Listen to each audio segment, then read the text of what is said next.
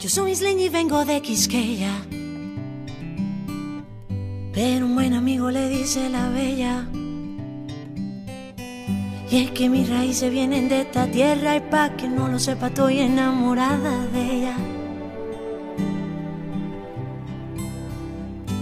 Yo soy isleña y vengo de Quisqueya. Y en mi principio llevo su bandera. Y es que no hay cariño una que se parezca y pa' que no lo sepa dónde vaya. Siempre seré de ella. Yo me siento orgulloso de ser dominicano. Yo lo digo con orgullo. Soy dominicano. Tenemos una magia especial que todo el mundo la siente. De gente única. Yo no cambio este país por nada. Para mí es un honor decir que soy de aquí. Yo no cambio mi merengue ni, mi alegría. Nadie se ríe más bonito que un dominicano. Una isla llena de sueños que hace que el que llegue se quiera quedar. Ten fe en tu país. Soy dominicana y me encanta ser de aquí porque no hay un rincón más bonito que Quisqueya para vivir. Soy dominicana y eso me llena el alma y si un día no estoy aquí, voy a cantar pensando en ti.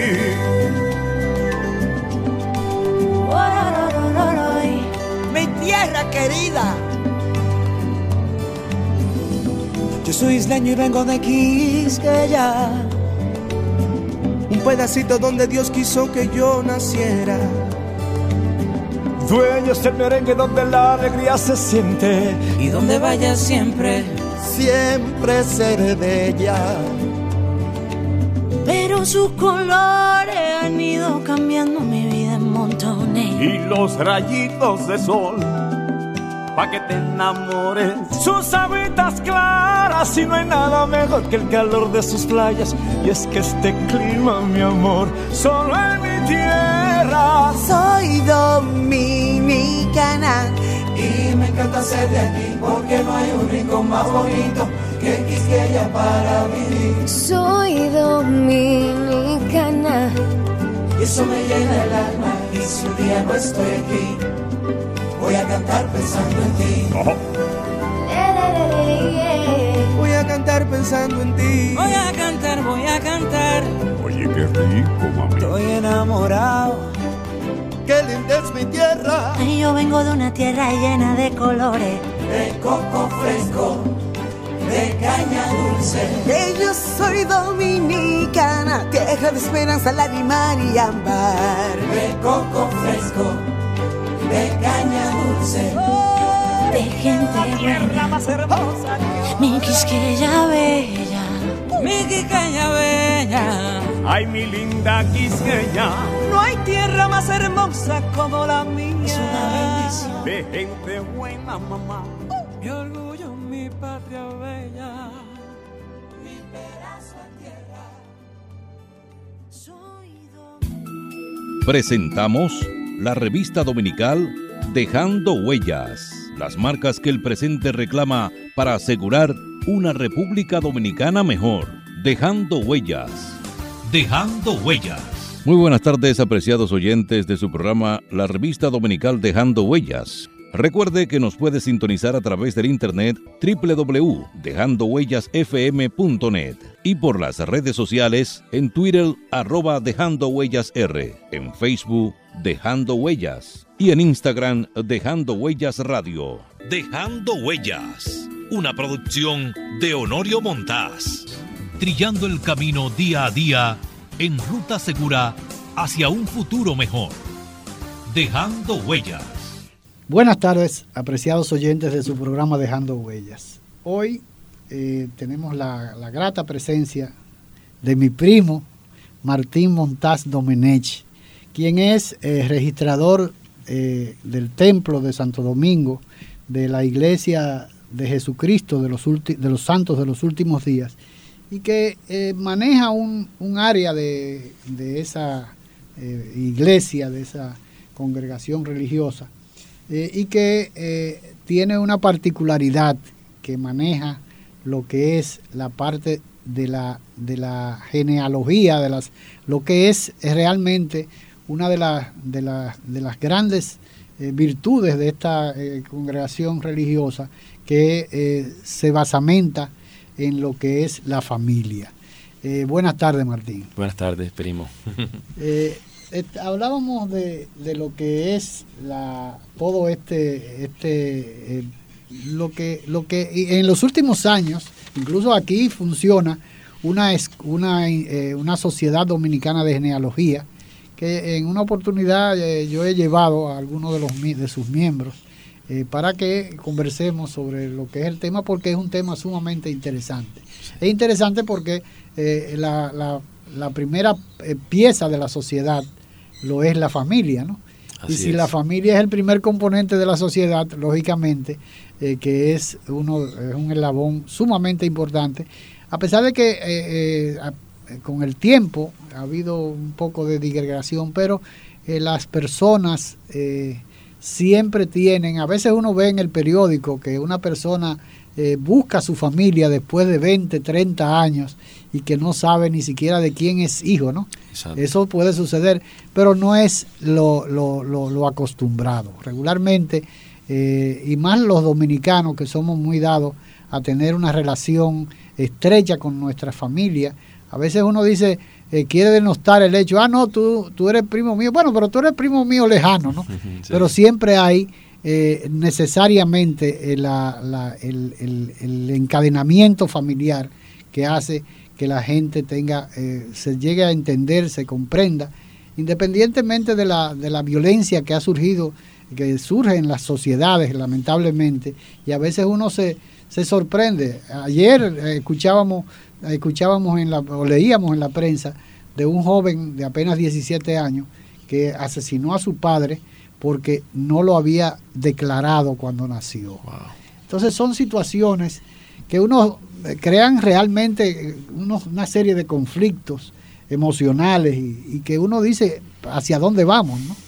Pero yo creo que es una, una es importantísimo esta, esta parte de lo que es eh, la iglesia de Jesucristo, de los santos de los últimos días, eh, tratar de que la gente eh, sepa, comprenda que de dónde viene y es posible que eso le ayude a saber hacia dónde va. Así es. Sí, realmente. Martín, ¿qué, ¿cómo está organizado lo que es ese, cómo se llama esa estructura de la, de, la, de, la, de la iglesia de los que uno llama los mormones normalmente? Bueno, en cuanto a historia familiar, la iglesia tiene una página eh, que se llama familysearch.org eh, y allí está todo el contenido genealógico de la raza humana.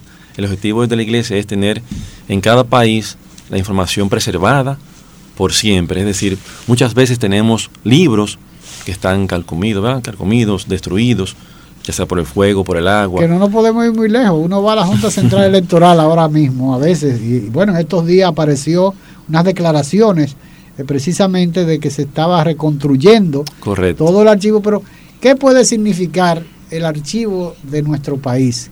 Que apenas tenemos 177 eh, años eh, de, nuestra independencia, pero si nos vamos un poco más allá también, nos va a ser mucho más difícil. Eh, a partir de la organización del Estado como república, desde, la, desde 1844 para acá, que es cuando se comienza a organizar nuestro, nuestro Estado, nuestro país como un Estado libre e independiente, realmente se comienza también a organizar lo que es el registro, eh, el registro civil, ¿no?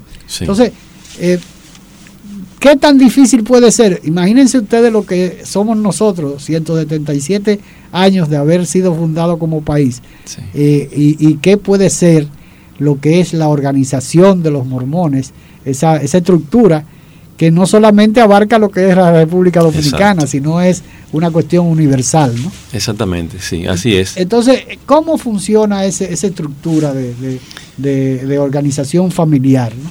Muy bien, la iglesia en cada país del mundo, con permiso por supuesto del gobierno, digitaliza las informaciones de los registros civiles, es decir, de bautismos, nacimientos, fallecimientos, defunción, etcétera, de forma tal que estas informaciones se quedan preservadas por siempre, de forma tal que si la fuente original se destruye, como ha pasado muchas veces en nuestro país, la iglesia conserva esta información, la cual se puede reproducir, ya sea reimprimir uh, para beneficio de las personas que están interesadas en sus, en sus informaciones genealógicas y historia familiar. Es decir, que si por ejemplo hay un acta de nacimiento de un abuelo de uno, que ya, ya no existe físicamente, pero la iglesia ya ha preservado esta información, esto puede fácilmente ser encontrado, reconstruido, reconstruido reimpreso, no, porque, Martín, hay una cosa interesantísima. Por ejemplo, bueno, el caso nuestro, el, de Martín Domenech, Montaz Domenech, y yo, Honorio César Montaz eh, González, que eh, de inmediato cuando conversamos, él me dijo, no, somos primos, somos primos porque yo soy eh, de la misma rama tuya y venimos, confluimos igualmente como, como ha pasado con, el amigo eh, Domingo Gutiérrez, que eh, tiene también la misma ascendencia De, eh, genealógica, ¿no? Por parte de madre, que es, interesantísimo, pero yo le comentaba a Martín que en el caso de mi madre, que falleció hace poco tiempo, poco, bueno, varios años, ella había nacido en Santo Ángel, eso era un batey del el ingenio eh, Santa Fe, eh, eh, de un ingenio de, de, San Pedro de Macorís. De San Pedro de Macorís, ¿no? Las Lajas creo que se llamaba el ingenio. Había, yo no, no, no, no recuerdo muy bien, pero sí era uno de los tantos ingenios que quedaban alrededor del pueblo de San Pedro de Macorís, que era una gran ciudad en la época de la danza de los millones y esas cosas. Y habían una enorme cantidad de ingenios eso vemos, por ejemplo, el ingenio Santa Fe y el ingenio Porvenir casi son eh, vecinos, casi chocan uno con otro. o sea, lo que quiere decir que en esa época había una gran cantidad de, ingenios en los alrededores de lo que es San Pedro de Macorís, o en la provincia de San Pedro de Macorís, y se puede llamar así.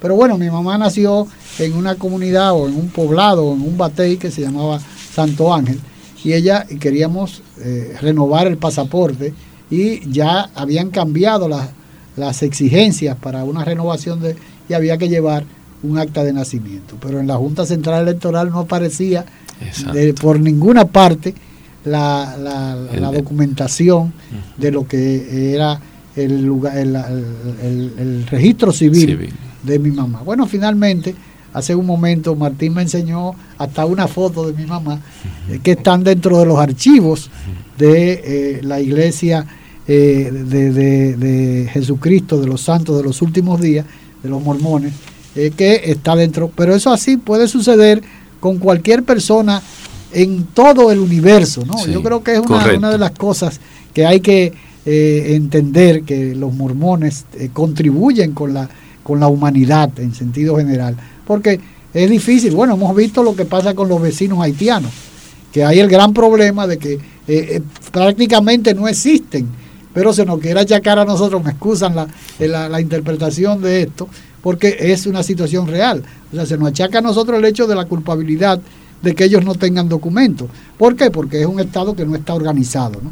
Entonces, yo creo que una de las contribuciones mayores, pero ¿qué pasa? Que para organizar un Estado tienen que organizarse sus instituciones. ¿no?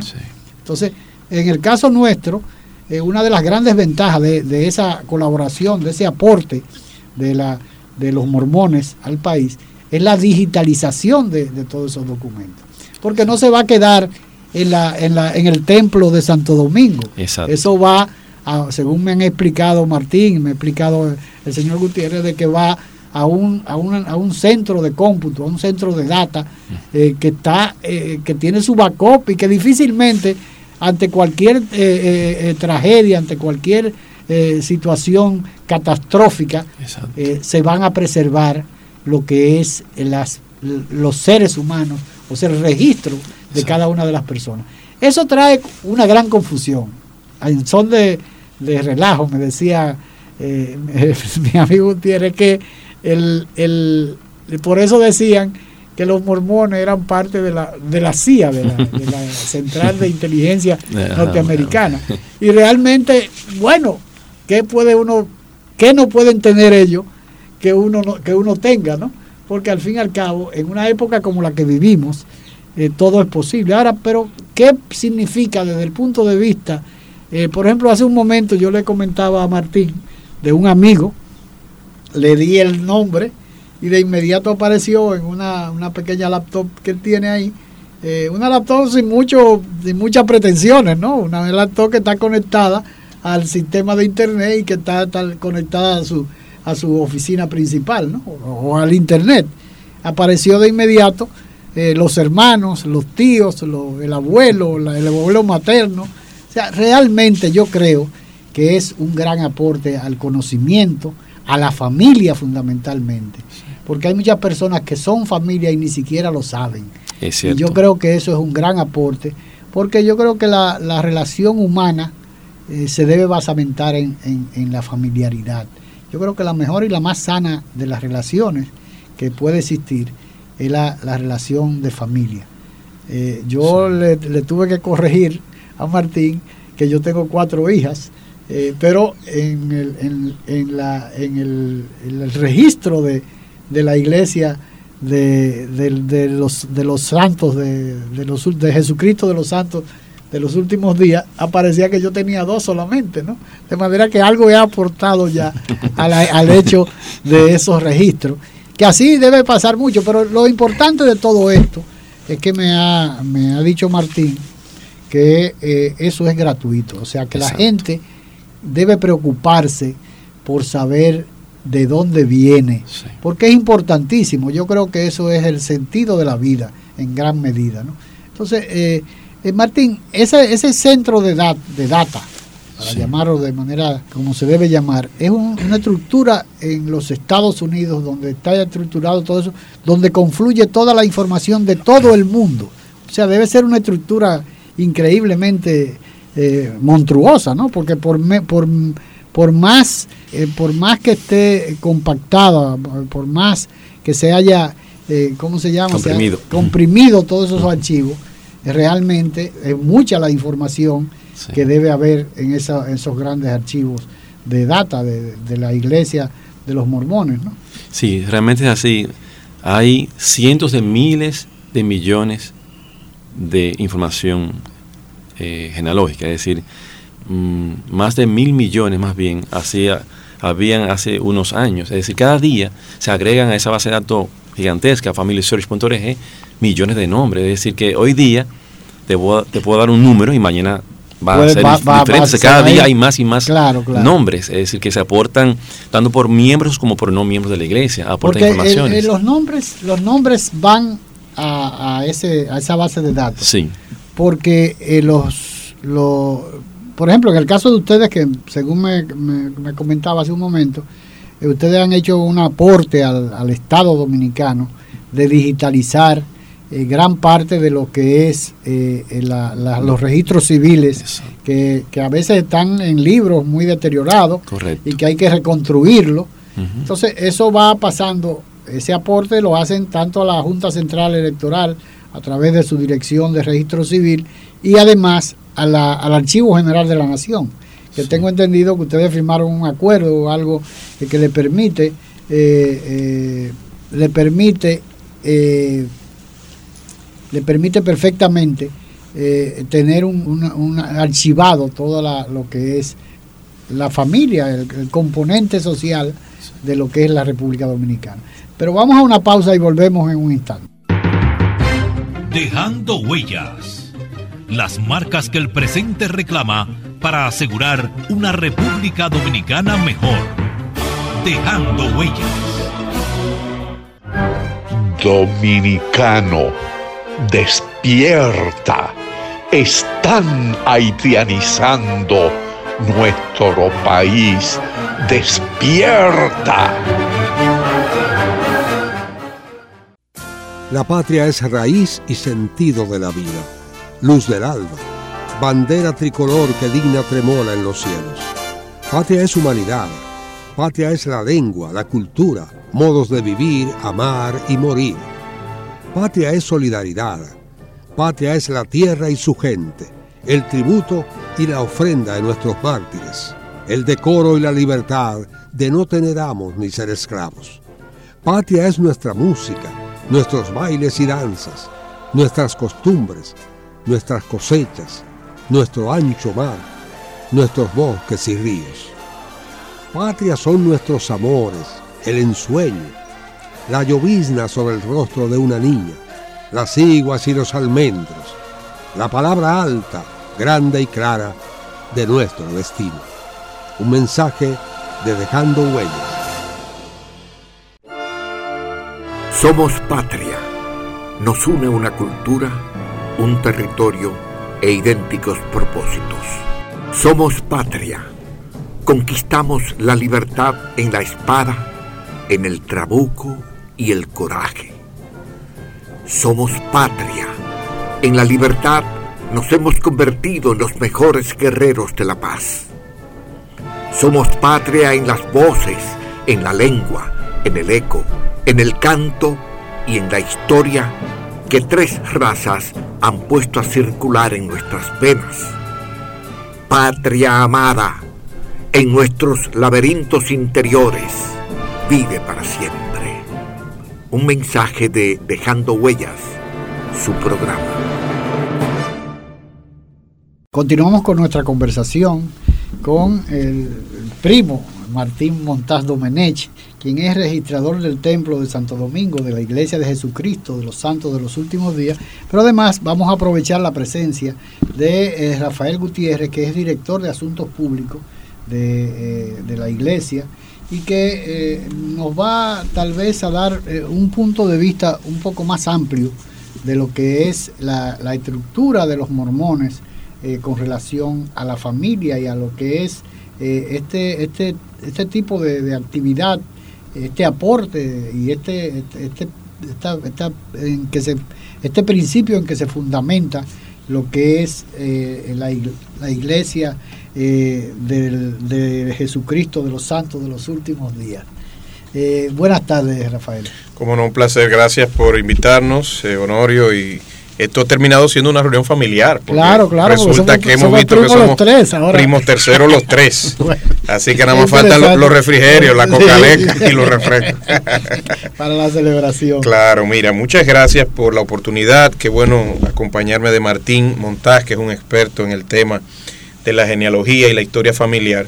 Y quizás parte de la pregunta inicial en base al tema que nos has invitado a tratar hoy es, ¿por qué una iglesia?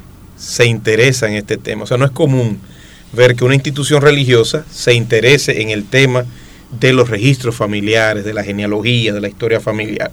Entonces, en el caso de los miembros de la Iglesia de Jesucristo de los Santos de los Últimos Días, nosotros tenemos una creencia muy particular, muy propia de los mormones, como nos conoce la gente, que es que nosotros creemos en la permanencia de la unión familiar más allá de esta vida. Entonces, por el hecho de que como decimos nosotros, las familias pueden llegar a ser eternas, nosotros nos esforzamos por identificar quiénes son nuestros familiares y llevar un registro de nuestros antepasados, de nuestra familia viva y de nuestros descendientes vivos, ¿no? Claro, claro. Entonces, al llevar todo ese registro, nosotros podemos tener un control de quiénes son. ¿Qué sucede? Nosotros creemos que hay un lugar especial, que es un templo, que los que viven en la ciudad de Santo Domingo conocen bastante bien, está la Avenida Bolívar, casi esquina Tiradentes ahí. Que es un gran, gran templo. Exacto, un, edificio muy bonito, un edificio religioso, donde allí se realizan ceremonias, o lo que nosotros conocemos como ordenanzas, que son propias de nuestra religión, donde se unen los miembros de la familia a través de esas ceremonias, no solamente como familiares por esta vida, sino por la eternidad. Me explico. Por pero, ejemplo, pero déjame, déjame eh, permitir, eh, me permite, eh, porque hay una, una, una interrogante, yo como como una persona que estoy viendo desde fuera lo que, eh, lo que es eh, eh, los mormones. Cuando uno pasa por ahí, han habido innúmeros comentarios, no, ahí eso está cerrado permanentemente y ahí solamente pueden entrar una determinada un tipo de persona y eso lo abren una vez al año. o sea, hay una serie de, de, de, conjeturas. alrededor de lo que es ese gran templo de los mormones, porque además es una edificación imponente que llama la atención a cualquiera que pase por ahí. Además, ver un gran edificio, un edificio tan bien mantenido, con unos jardines bellísimos, con un eh, que es impresionante, realmente es una, algo que es un, tiene un símbolo muy de mucho peso eh, cuando cualquier persona que no tiene nada que ver con los mormones, pues lo ve, ¿no? Entonces, uno dice, bueno, pero además tiene una, una efigie eh, en, la parte superior de la, de la torre y que tampoco es, también es inexplicable para muchas personas que yo creo que, es interesante eso que tú, dices, eh, Rafael, porque el hecho de que, de que eh, se pueda accesar ahí y, que, y, que, haya una ceremonia de tipo familiar dentro de ese templo, te da una idea de que de que no es tal como, como, como se ha comentado, ¿no? Esa, esa, esa rigurosidad, ese hermetismo de lo que es, de, que, de lo que uno entiende, cree que son los mormones. Claro, y, y qué bueno que lo señalas, porque con respecto al templo no hay nada secreto sino sagrado. Y me explico brevemente. De hecho, que es diferente. Claro, claro. Y Martín, mi compañero que está acá con nosotros en cabina, tiene el privilegio de que diariamente entra a ese lugar y está allí y disfruta del ambiente maravilloso que hay allí dentro y quizás nos pueda edificar sobre eso. Lo que yo puedo aportar es lo siguiente. Para los mormones, este templo tiene una diferencia a lo que nosotros conocemos como capillas o centros de reuniones, que son ya las iglesias que uno está acostumbrado a ver. La vez pasada, cuando estuvimos hablando en Semana Santa de lo que eran las capillas. Correcto. Entonces, estas capillas son lugares que se asemejan a lo que los judíos de la antigüedad conocían como las sinagogas.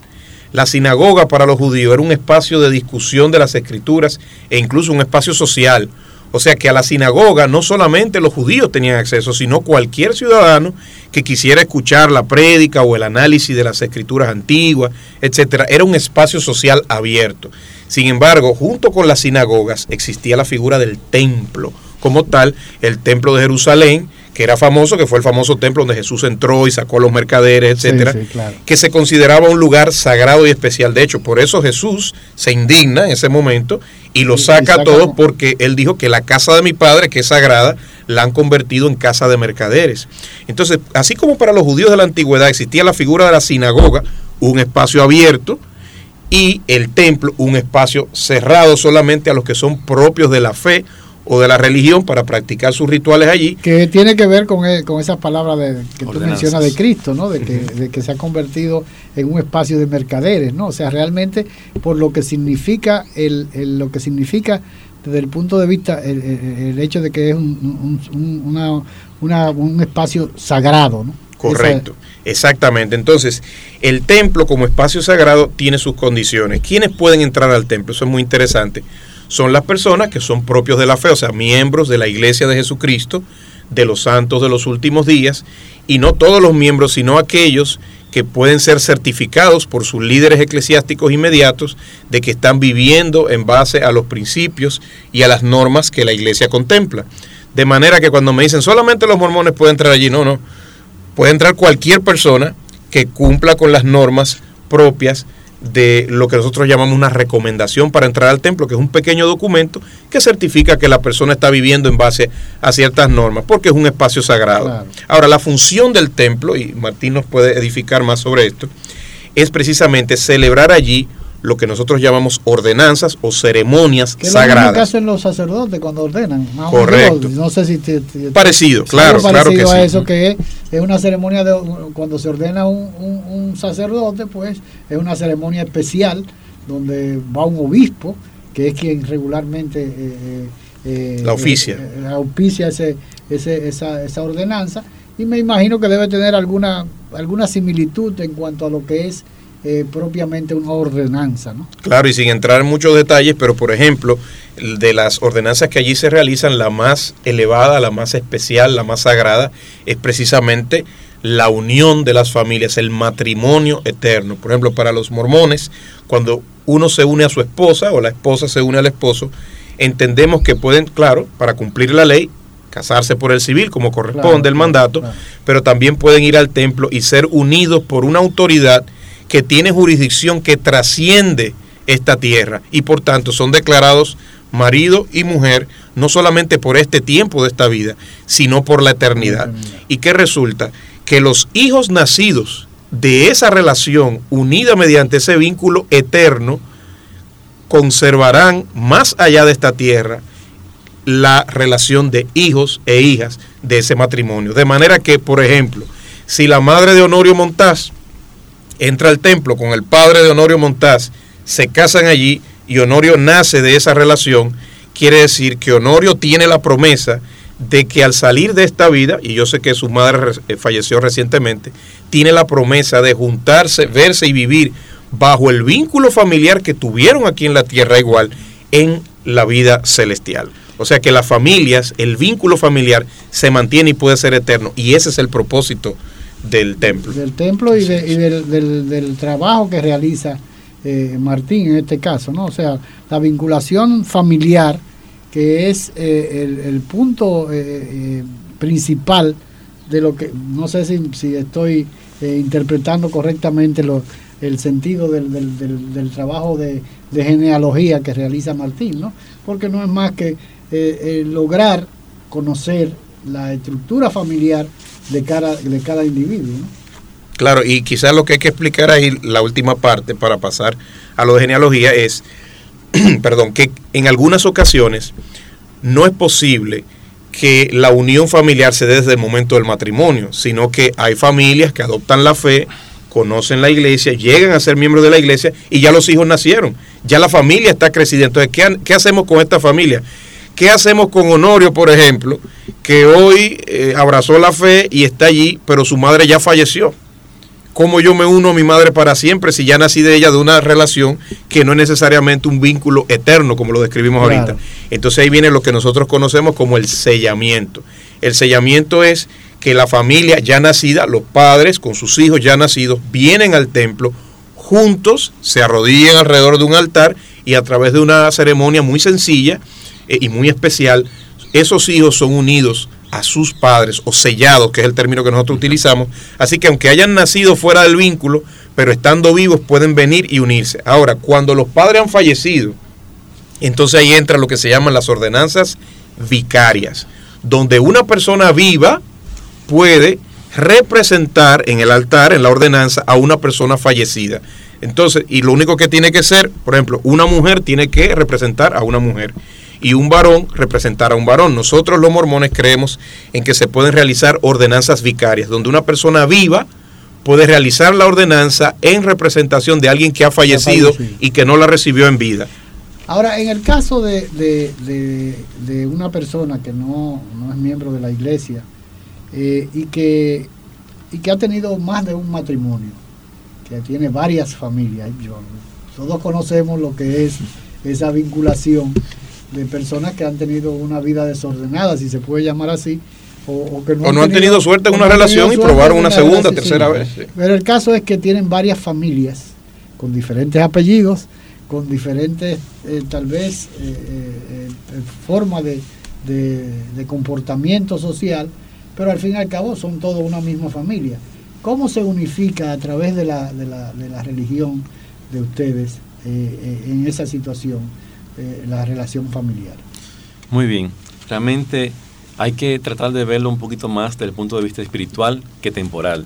No es que vamos a tener un harén de mujeres y de hijos. No, porque anteriormente no, eh, Martín, hay una cosa que lo comentamos, lo discutimos la vez pasada que tuvimos la oportunidad de conversar. Que hablábamos de que en una época se hablaba de que los mormones eh, podían tener hasta, se podía tener unas familias numerosísimas y que tenían una cantidad hasta de 20 esposas y cosas así, que fue una época que se revisó, según tengo entendido, y que lo, hemos hablado y yo lo he, lo he leído, lógicamente, por la inquietud del conocimiento. Pero en ese caso ya eso pasó a la historia, fue una cuestión, una época revisada por la iglesia de Jesucristo, de los santos de los últimos días, y que eh, ya eso es parte de la historia. Ahora, eh, eh, ese tipo de, personas que tiene, como decía en principio, que tiene varias familias y que ha tenido varios matrimonios y que realmente eh, quiere ordenarse, ordenar su, su situación familiar y llegar a, un punto de, ¿cómo podríamos decir?, de que su familia sea lo, su punto de partida, su centro de, de unión de familiar. Muy bien, realmente cuando yo conocí la iglesia hace ya 16 años, perdón, eso fue lo que más me llamó la atención. El hecho de que las familias podían ser unidas por siempre, no tan solo por esta vida, sino por toda la eternidad. Entonces, solamente en los templos del mundo se lleva a cabo esta ordenanza sagrada, de forma tal que la relación familiar se puede perpetuar, no tan solo hasta que uno fallezca, sino aún después de esta vida. Entonces, el albedrío, como se conoce, eh, es lo que permite que estas ceremonias se lleven a cabo. Es decir, que de forma voluntaria, un hombre y una mujer casados legalmente van allí al templo y hacen convenios sagrados con Dios para que esta relación familiar de esposo y esposa se pueda llevar a cabo por siempre. Por supuesto, llevando a cabo la fidelidad a los convenios y ordenanzas que se llevan a cabo allí. Es decir, que esto siempre va a estar supeditado por la fidelidad de las personas que llevan a cabo estos convenios. Es decir, que si estas personas son fieles aún hasta la muerte, pues van a tener esa bendición, esa promesa de que esa relación que se llevó a cabo allí en el templo pueda ser, pueda trascender esta vida. Ahora, la... la... No, no, yo, hasta ahora hasta yo tengo una pregunta. La pregunta sería, por ejemplo, mi mamá. Sí. Yo soy hijo de un tercer matrimonio. Entonces, ¿qué es lo que, es lo que tú estás preguntando? Sí, yo soy hijo de un tercer matrimonio. Entonces, mi madre tiene que ir al templo, tiene que sellarse, ¿verdad? Y yo tengo hermanos que son hijos de un primer matrimonio, tengo hijos que son de un segundo, yo soy de un tercero. Entonces, al momento de ella recibir las ordenanzas, ¿cómo funciona? Se sella todo, se sella uno, ella elige a cuál sellarse. ¿Cómo funcionaría en el caso de una mujer que ha tenido varios matrimonios y desea recibir esas ordenanzas en el templo? Eh, tiene ella la posibilidad de hacerlo con más de una persona, es uno solo, ella elige. ¿Cómo funciona eso en el templo? Especialmente tú como registrador que manejas ese tipo de... Correcto, correcto. O sea, como dije ahorita, el albedrío no es tan solo para las personas vivas, sino también para las fallecidas. Aunque uno lleva a cabo una ordenanza de forma vicaria, ¿verdad? Por una persona fallecida, esta persona, donde se encuentre, decide si acepta o no esta ordenanza. O sea, ya sea de sellamiento, ya sea de bautismo, etcétera, etcétera. Es decir, que esta, uno cumple con la misión de llevar a cabo las ordenanzas en favor de todas las personas y ellos con su albedrío deciden si la aceptan o no. Muy interesante esa respuesta. O sea que resulta que aunque yo vicariamente haga la ordenanza o la ceremonia por alguien, esa persona retiene el derecho de aceptar o rechazar esa ordenanza. O sea que cuando yo, por ejemplo, voy al templo y hago una ordenanza por mis abuelos, o por mis antepasados. Yo no los estoy obligando ni a ser mormones ni a aceptar nada de lo que yo estoy haciendo, sino a proveerles por lo menos la opción de que si ellos la aceptan son tan válidas como si la hubieran recibido en vida. Entonces, en el caso que tú me, explicas, según veo, y nos corrige si no interpretamos bien, la señora sería, recibiría las ordenanzas o la ceremonia con todos sus matrimonios y ella elige con cuál lo va a hacer efectivo. Es así, esa es la... Correcto, exactamente. O sea, uno lleva a cabo la ordenanza eh, de forma vicaria eh, de una mujer unida a tantos maridos como tuvo, o viceversa, de forma vicaria, y luego allá se decide, ¿verdad?, cómo va a ser esa, esa, unión. Sí, exactamente. O sea, pero ella no puede quedarse con todos, sino con uno, pero al hacer las ordenanzas por todos, ella retiene el derecho de decir, bueno, realmente mi vida con mi matrimonio número uno fue tormentosa, este hombre era alcohólico, el segundo me golpeaba y al final con el hombre que yo me siento feliz y con quien me gustaría vivir por las eternidades es mi tercer matrimonio. Correcto. O sea que más o menos así funciona. Exactamente, el albedrío está. En caso contrario podría ser el segundo, tal vez. Sí, como sea. el, que decida ella con su albedrío. Pero pago mi hijo de tercero. Pero Martín, fundamentalmente, bueno, vamos a una pausa y regresamos en un instante con, una, con una inquietud que tengo que yo creo que puede ser interesante para los oyentes.